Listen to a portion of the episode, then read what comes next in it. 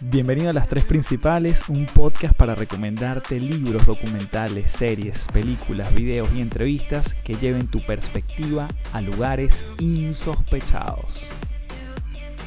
Bienvenido al episodio número 12 de Las Tres Principales. En esta oportunidad te traigo una súper entrevista que en la que aprendí muchísimo, se me volaron los tapones de la cabeza en algún momento de tantas cosas interesantes que dijo este ser humano.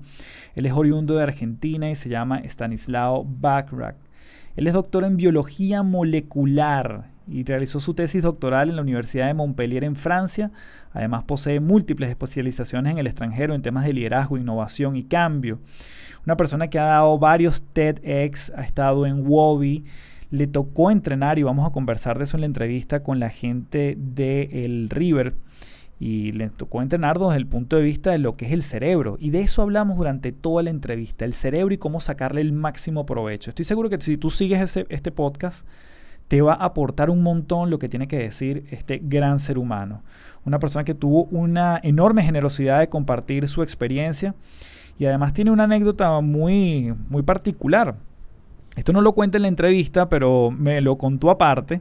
Y es que él dio clases en la Universidad de Harvard. De hecho, fue durante varios años consecutivos condecorado por, su, por sus estudiantes. Y cuenta que un día llega un chico y le dice que si tiene Facebook, que si conoce Facebook, él en aquel entonces le dice que no tiene ni idea. Y este chico le dice, bueno, le importa que yo le abre, le abra una cuenta en Facebook a usted y es una red que queremos eh, intercambiar información entre universidades. Y él básicamente le dijo sí, y nada más y nada menos se trataba que de Mark Zuckerberg quien le hizo esa pregunta y le abrió su propia cuenta en Facebook cuando esto era una plataforma básicamente desconocida. Así que sin más, aquí te dejo la entrevista con el autor del libro Ágilmente, el libro En Cambio y su tercer libro Random, que es una historia personal mezclada con ficción, el señor Stanislao Bachrach.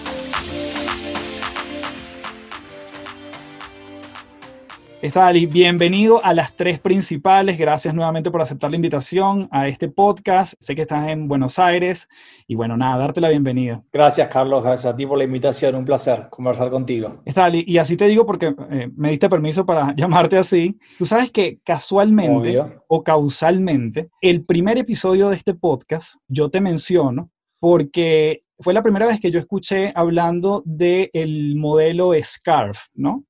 Que tú lo mencionas mucho en tus conferencias y hablas, le has hecho como tu propia adaptación. Y bueno, solo como dato curioso, comencé este podcast con esa referencia tuya y después, bueno, hoy estamos conversando, cosa que me, me llena de muchísimo honor, la verdad. Así que nuevamente darte las gracias, Stali. Gracias. Una de las preguntas quizás obligadas que sucede cuando uno escucha tu nombre, cuando pensé obviamente en entrevistarte es, tú eres un apasionado del tema del cerebro y del cambio y has escrito, ya van tres libros, ¿cierto? Sí. Tres libros. ¿Y cuál es la diferencia y además cuál es la importancia de saber esta diferencia entre cerebro y mente? Bueno, pregunta muy recurrente, pero interesante para la gente seguramente que está escuchando, ¿no? Porque suele confundirlo y parece que es lo mismo. Obviamente están conectadísimos o interconectados.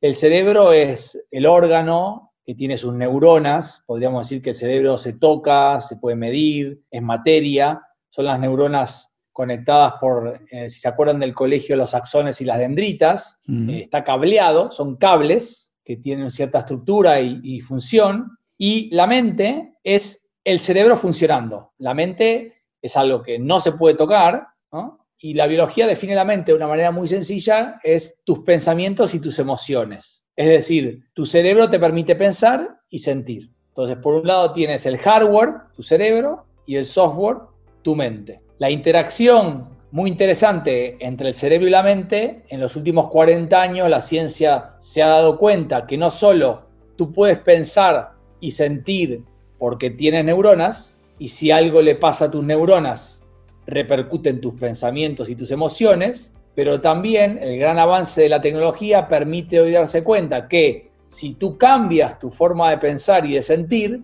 también cambian tus neuronas. Entonces es como un ida y vuelta. No solamente las neuronas hacen que piensas y sientas, sino que de la forma de pensar y la forma de sentir hace que tus neuronas puedan también transformarse. Fabuloso. Quisiera dar un salto atrás en esta pregunta porque siempre me causa curiosidad cómo entraste tú a este mundo. Entiendo que igual tus papás te sedujeron un poco en esto de biología molecular, que tú eres doctor en esto. ¿Y cómo llegaste alineado a estudiar esto, a irse a Francia, a Boston? ¿Cómo, cómo llega a hacer ese recorrido? Yo durante el colegio secundario tenía ningún tipo de interés o pasión por la biología ni por la ciencia. Yo era, más bien mi interés y mi pasión fuerte era el deporte. Jugaba mucho al vóley. Estaba en la preselección juvenil argentina de vóley y a los 17 años, cuando estoy por terminar el colegio y decidir un poco mi vida, me rompí los ligamentos cruzados de la rodilla mm. y mi papá, sin consultar, a veces esas cosas hacemos los padres, le dijo al cirujano que no me iba a operar porque yo iba a estudiar en la universidad. Él tomó mm. esa decisión, yo acaté, no, no me arrepiento, pero bueno, son marcas que los padres dejamos a veces en los hijos. Y nada, sí, mis padres eran psicoanalistas, pero tenían como esa pasión por la ciencia, quizás un poco los psicoanalistas a veces dudan de sus teorías porque no hay como una ciencia fuerte detrás que las puedan avalar. Y mis papás querían que sea científico y yo compré ese paquete de deseo de mis padres y terminé yendo a la universidad 17 años seguidos, 7 en Buenos Aires, 5 en Francia y 5 en Estados Unidos.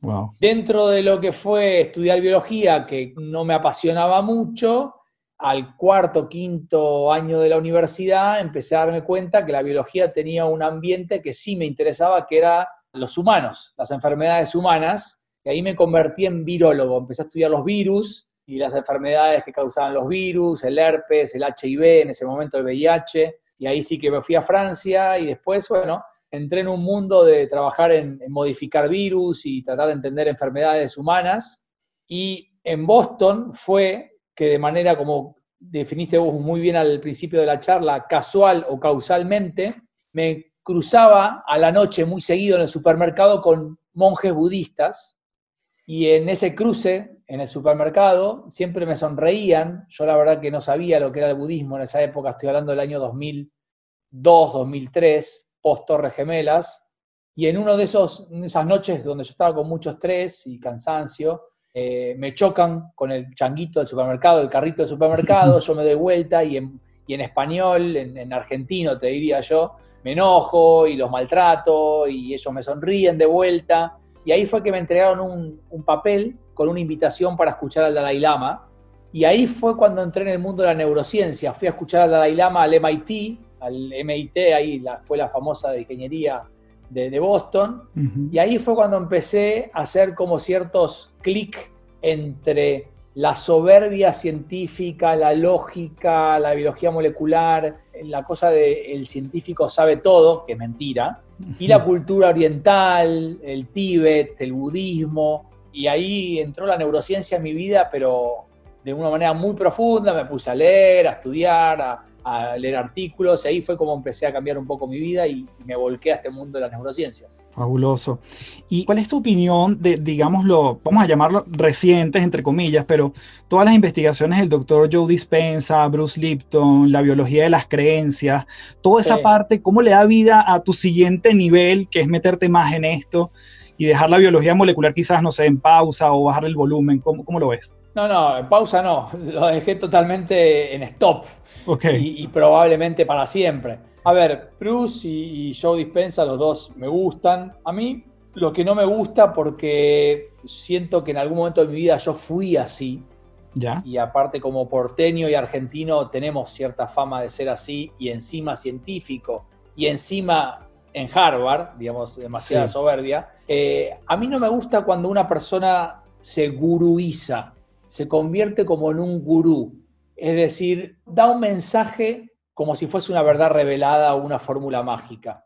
Y yo entiendo que son personas muy estudiosas y muy buenas en lo que hacen, me gusta lo que escriben, pero me parecen muy radicales a veces en la forma de transmitir los conceptos como que esta es la verdad. Lo que yo digo es lo que sucede.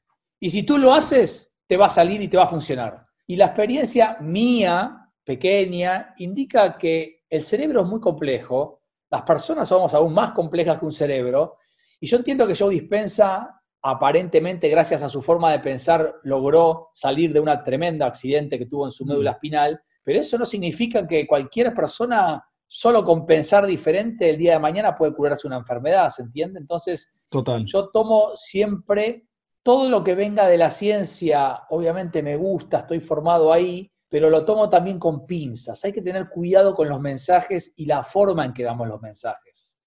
Perfecto. Y yo creo que además eso es algo que a ti te caracteriza. O sea, de hecho, tú cada vez que hablas de algo que entre comillas no es a lo que te has dedicado, siempre acotas, mira, esto lo leí, esto lo escuché de... Tú tienes como un cuidado también a, la hora de transmitir ese cómo, ¿no? Eh, sí, no sé bien porque creo que tiene que ver un poco por ahí con la educación de mis padres.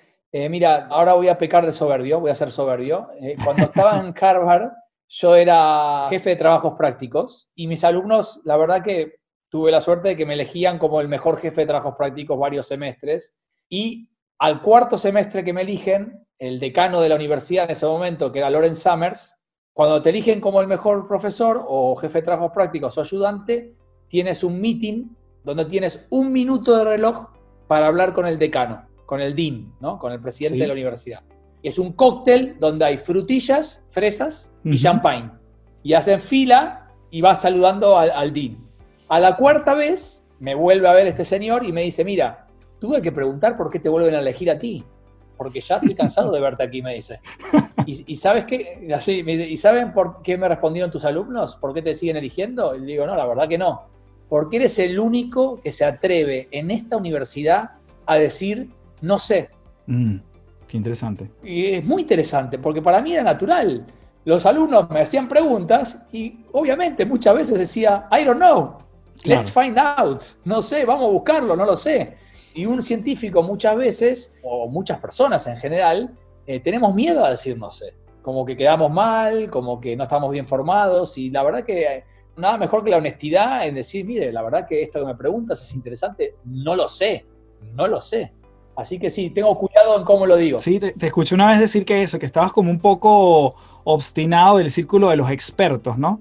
que esto de los expertos hablando entre expertos siempre es como, se vuelve como una efervescencia de soberbia. Sí, es como que a medida que pasa el tiempo, pienso que los grandes cambios en distintas áreas, industrias, sectores de la humanidad, la educación, la ciencia, la industria que tú quieras, el marketing, etcétera, no debería ser llevada adelante por los expertos de esas áreas soy un gran creyente en la multidisciplinariedad, ¿no? Es decir, si vamos a cambiar la educación, no pongamos a las 10 personas que más saben de educación. Pongamos gente que sabe de educación, obviamente, y que piense diferente, pero pongamos otras miradas. Me gusta mucho llamarlo, en vez de puntos de vista, juntemos vistas del punto. Bueno. Tener muchas vistas distintas sobre un mismo punto, creo que ahí está la clave para hacer las cosas diferentes. Me encanta. Estali, yo te he seguido y la verdad que tú estás lleno de, anécdotas e historias. Yo eh, voy a tratar de no meterte en ningún problema y si no editamos esto, no pasa nada. Eh. Eh, pero sé que en algún momento, y lo quiero vincular con el tema de la felicidad, de la plenitud, el propósito, tú pasas por un, un desafío bien particular con una autoridad en Harvard y a raíz de eso incluso sales entre comillas ganando porque te ofrecen igual un puesto donde ganas súper bien, incluso con esa mejora sustancial en tu sueldo, era un puesto que seguramente mucha gente envidiaba, finalmente no te sentías a gusto. Eh, relación entre dinero, placer, comodidad, paz mental. ¿Qué te pasó allí? ¿Cuál fue ese switch que pasó? Ah, voy a tratar de ser sintético, es una larga historia. Yo, yo, cuando me metí en el mundo de la ciencia, una de las cosas que me atrajo, porque como no era una pasión natural por mí, sino más un empuje de mis padres, una de las cosas que me atraía rápidamente, eh, mi padre era una persona muy ética, muy, muy ética, es un valor que me dejó, y una de las cosas que me apasionaba es que yo creía que la ciencia era un lugar noble, de mucha ética, donde la gente no mentía. Después obviamente me fui dando cuenta que la ciencia está hecha por personas y las personas mentimos, entonces en Harvard mienten, en Francia mienten, en Venezuela mienten, en Chile mienten, en todos lados mienten, porque las personas mentimos, algunas más que otras, eh, y algunas con menos y más escrúpulos, ¿no?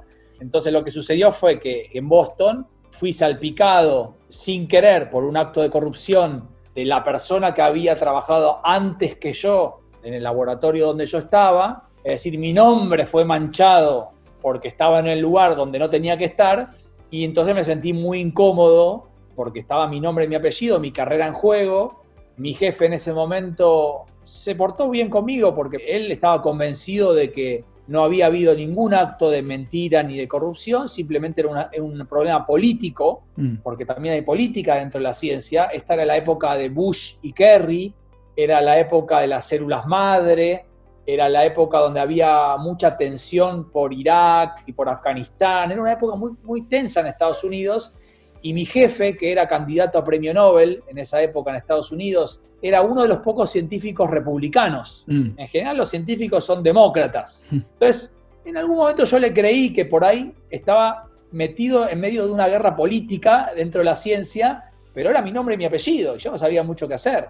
Bueno, finalmente lo que hice fue tratar de demostrarme a mí mismo si realmente había habido una mentira dentro del mundo de la ciencia o si era un tema político, Historia larga, corta, luego de seis meses de mucho trabajo, repitiendo un montón de experimentos que habían sucedido en el laboratorio donde yo trabajaba cuatro o cinco años antes de que yo esté ahí, me di cuenta que había habido mentiras, mm. que había habido mentiras, publicaciones que eran falsas, nunca lo llegué a hablar con mi jefe, por eso espero que esto no se traduzca nunca al inglés, y nada, yo entré en un ataque de pánico, eh, migrañas, colon irritable, eh, se me cayó el pelo en ese momento, muchísimo estrés porque me sentía, wow, vengo 15 años construyendo una carrera científica, estoy en Harvard y me encuentro en este lugar, en este momento, y, me están golpeando sin que yo tenga nada que ver, eh, no sé qué hacer, y ahí fue cuando mi jefe vino, como tú dices, a ofrecerme esta posición permanente en la universidad,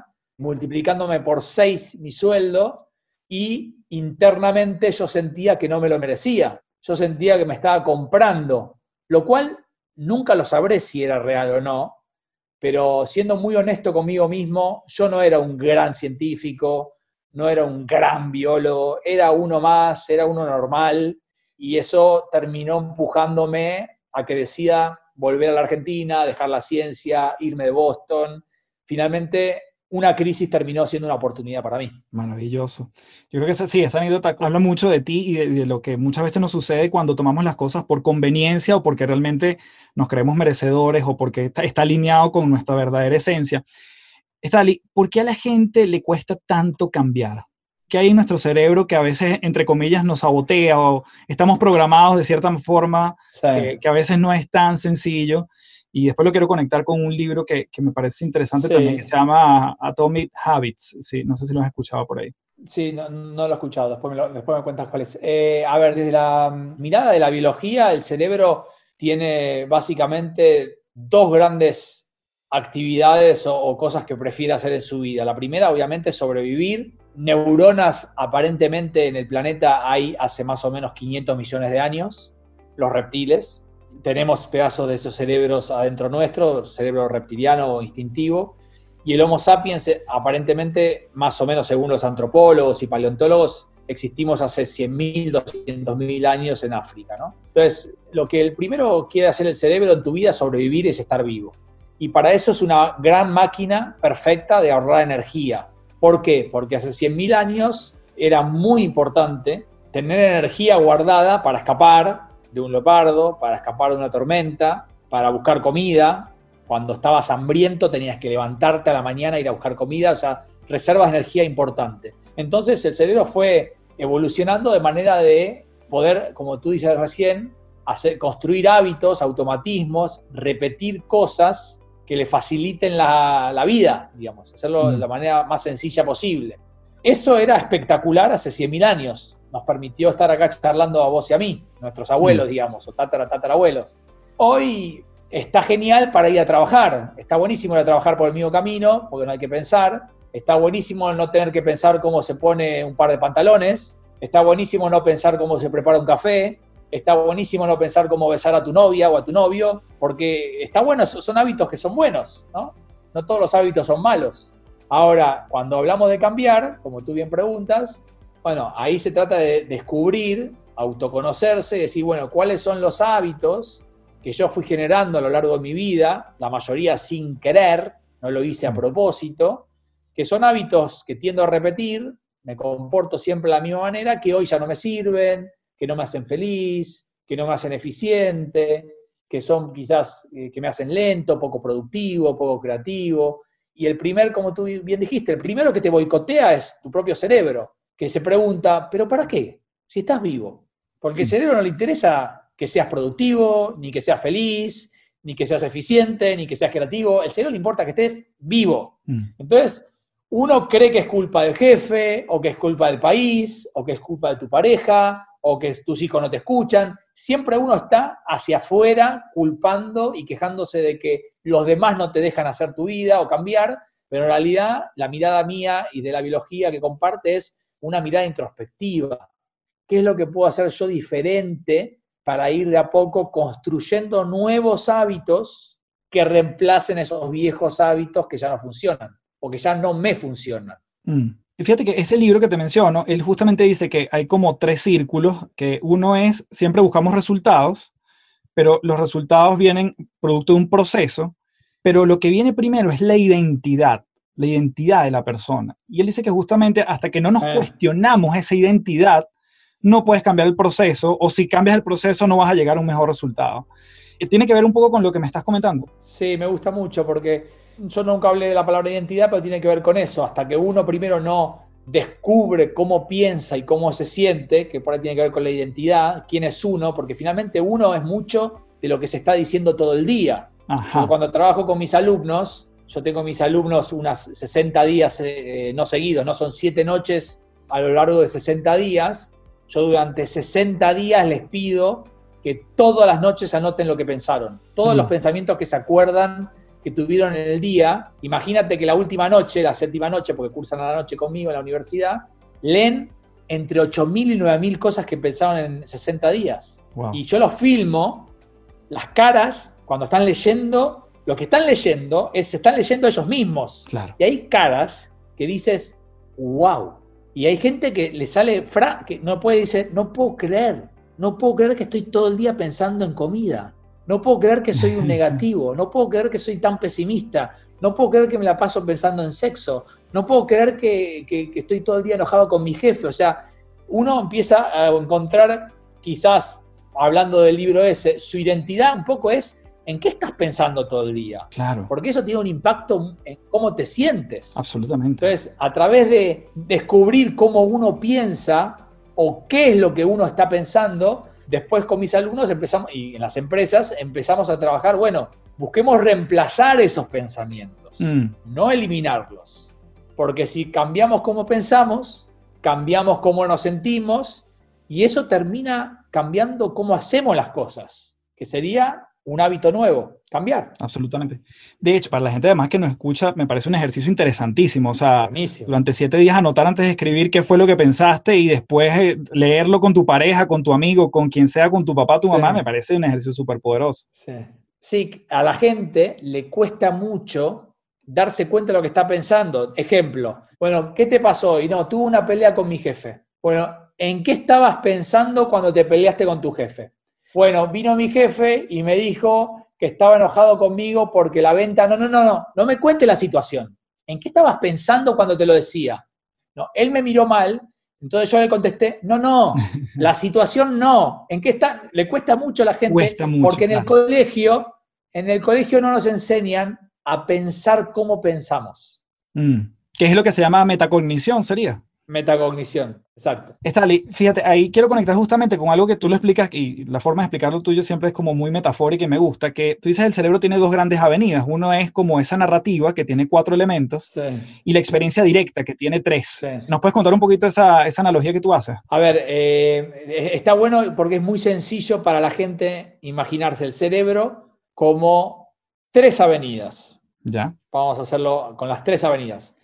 La avenida más ancha del cerebro, o la más pavimentada, o la que más carriles tiene, es la que tú dices el circuito narrativo, la avenida narrativa, la autopista narrativa. En esa autopista es cuando estamos pensando cosas del pasado o del futuro, cosas sobre mí o sobre los demás. Por ejemplo, uy, qué bien que lo voy a pasar en la fiesta del fin de semana. Mm. pienso sobre mí en la semana que viene.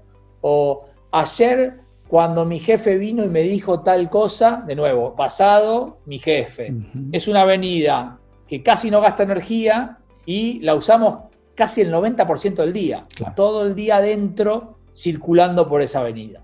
El otro circuito, la otra avenida, es el circuito de la experiencia directa, que es cuando estamos con nuestros sentidos y nuestra atención en un solo lugar, es decir, en el tiempo presente. Entonces, estoy acá, ahora, charlando contigo, con todos mis sentidos, comprendiendo lo que tú me dices y contestándote a ti, y punto y nada más.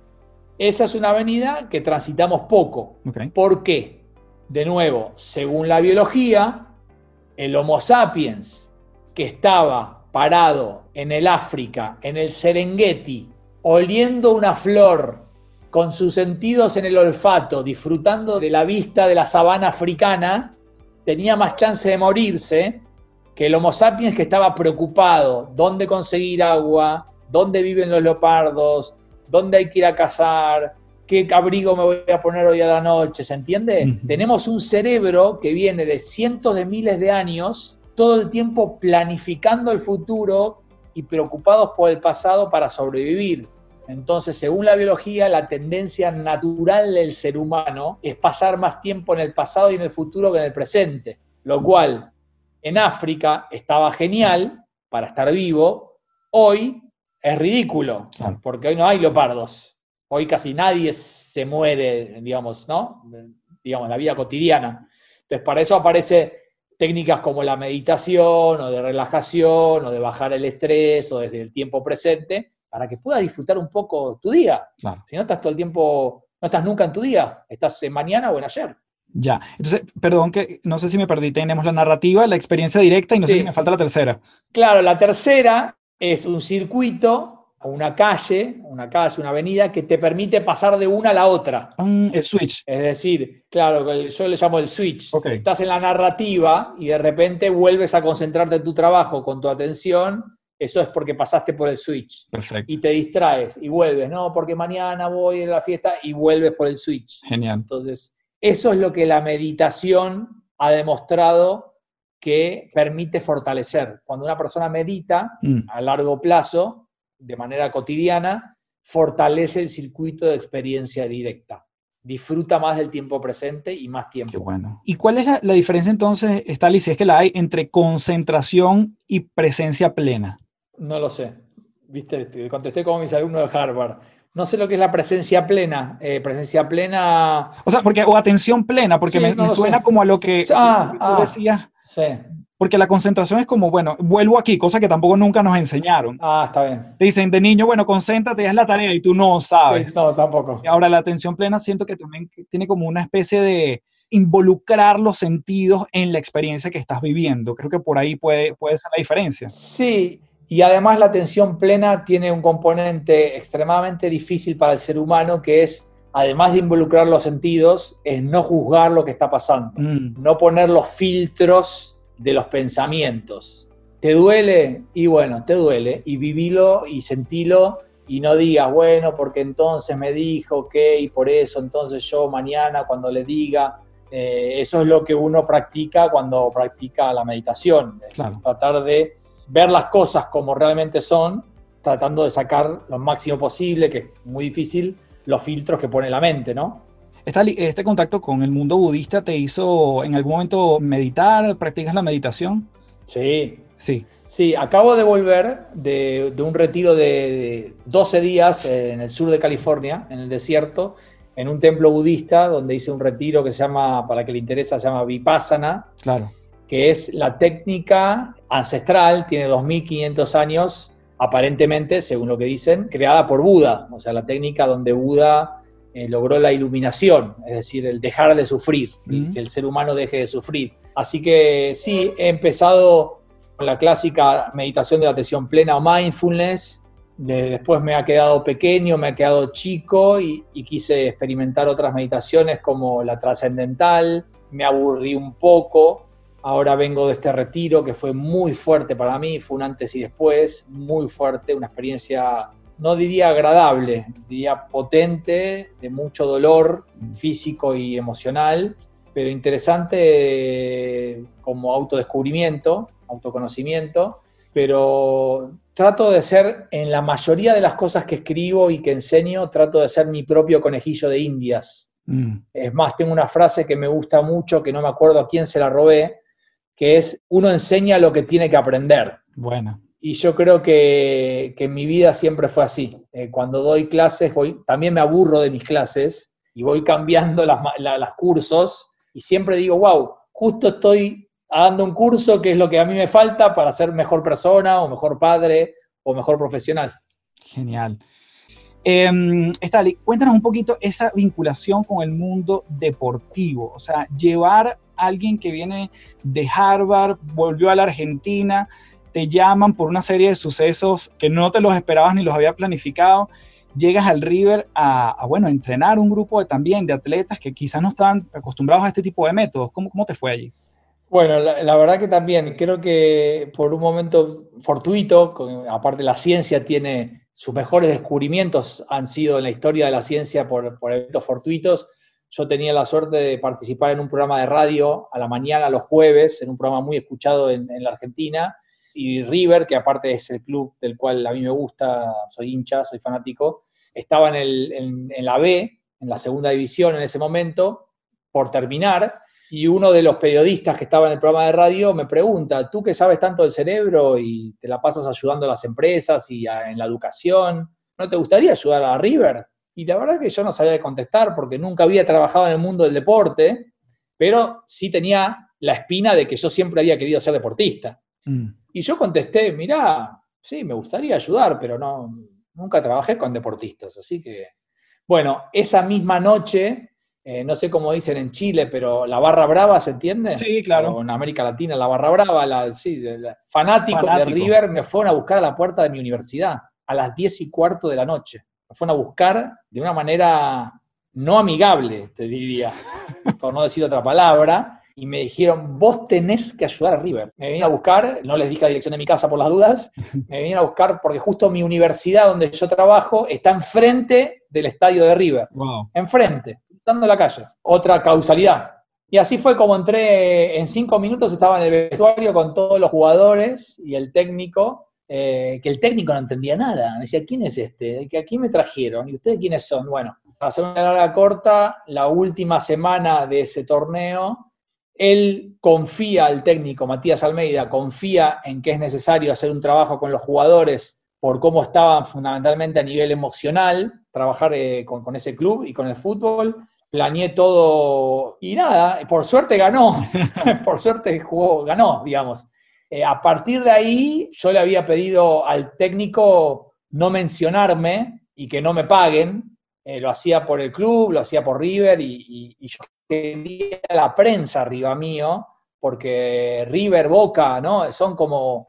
Yo era un biólogo desconocido que estaba en una radio y nadie conocía mi cara, digamos. Estaba en la radio los jueves, nadie, no había escrito mis libros todavía. Bueno, eh, imposible con las redes sociales, los jugadores jóvenes empezaron a escribir, pelado, eh, Harvard, biólogo, y en cinco minutos estaban en la puerta de mi casa. Y ahí no lo pasé bien, no lo pasé bien, no supe manejar la prensa, fue un tsunami eh, emocional duro, porque, bueno, porque el fútbol tiene sus cosas difíciles en la Argentina, sus, mafias también. Mm. Duré tres meses, pero bueno, el trabajo fue, fue, muy bueno, los jugadores hablaron muy bien de mí, por suerte, y eso hizo que la gente del tenis mundial se me acercara y quisiera conocer un poquito mi, forma de trabajar. Yo no soy psicólogo, tengo una perspectiva diferente, no mejor, para nada mejor, diferente, y ahí empecé con algunos tenistas y después me fui al hockey y ahora estoy en el rugby y ahora estoy hablando con la gente del vóley argentino y nada, volví a conectarme con el mundo del deporte que siempre me gustó. Tú mencionas ocho dimensiones, si no me equivoco, que tú trabajas con los atletas y uno es parte como la conversación interna. ¿Nos puedes comentar un poquito cómo es esas dimensiones? Sí. Sí, yo empecé a trabajar con el mundo del deporte eh, hace ocho años, esto con River fue en el 2012 y no, no interrumpí nunca, siempre lo tuve como algo al costado de mi vida profesional, porque, bueno, seguí trabajando con empresas y conferencias y congresos, porque soy sincero, la verdad que es lo que me hace vivir bien y me da de comer y, y me gusta mucho dar clases. Tengo la universidad que me apasiona y siempre estuve interesado en el deporte, pero como un 10, 15, 20% de mi tiempo. Entonces no soy una persona de trabajar con muchos deportistas. Estoy con uno por año. O con, con el equipo, con una selección, o con la selección de hockey argentino estuve un año y medio. Entonces voy moviéndome por año o cada dos años de deporte. Y fui construyendo ocho dimensiones a trabajar. Para trabajar eh, destrezas mentales, las llamamos. Una es el diálogo interno, qué es lo que te estás diciendo en el momento de salir a la cancha o al estadio o a practicar tu disciplina, la importancia que tiene eso en tu rendimiento. Sí. Regular tus emociones. Perfecto. Miedo, ansiedad, nervios, enojo, como técnicas para regular eso, para rendir mejor. Gestionar el estrés. El estrés es bueno para que te duela menos, para que te concentres, para que estés atento, pero llega un momento que si el estrés es muy alto, empiezas a cometer errores. Claro. ¿Cómo gestionar eso? Activación cognitiva, capacidad para reconocer qué le pasa a tu cuerpo. Mm. Ese dolor de panza, ese dolor de estómago, ¿es algo te ha caído mal o estás nervioso? Okay. ¿Tienes gastroenteritis o es porque estás por salir a jugar? O sea, uno puede leer su cuerpo. Visualizaciones, la capacidad de imaginarse la jugada antes, mm. varias veces, o el gesto técnico. Motivación, cómo mejorar tu motivación a la hora de entrenar y a la hora de jugar. Cómo mejorar tu confianza, tener más confianza en ti mismo a la hora de salir a jugar. Y cómo mejorar tu concentración en tu disciplina. Es decir, estar más tiempo en el partido cómo hacer para estar más concentrado más tiempo. Esas son las destrezas.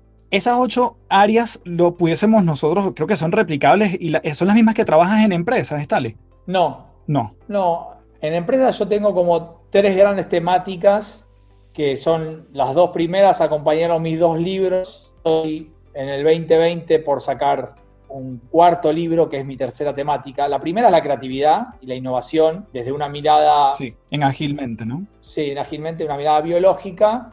Eso trabajo en empresas hace muchos años ya. La otra es algo parecido a ti, que es el cambio, la capacidad para adaptarse al cambio y por qué nos cuesta tanto cambiar, tanto cambios culturales como tecnológicos o de procesos. Yo trabajo con las personas y mi socia en la consultora trabaja más con la empresa y los procesos. Y mi tercer tema son las emociones, la inteligencia emocional. Entonces, algunas cosas se complementan o se superponen con los deportistas, pero son trabajos diferentes. Fabuloso. Bueno, para todos los que nos escuchan, vamos a seguir conversando con Stani en patreon.com slash café del éxito. Vamos a terminar la entrevista por ese lado.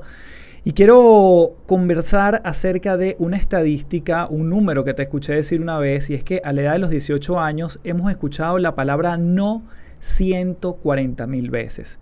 Y me gustaría entender un poquito el impacto que eso tiene en nuestra conversación interna. Así que por ahora nos despedimos en este espacio. Nuevamente los invitamos a los que quieran acompañarnos patreon.com slash café el éxito, donde está la entrevista completa con Stani. Y bueno, a ti, Stanislao, muchísimas gracias por este espacio y nos seguimos viendo. Abrazo, saludos.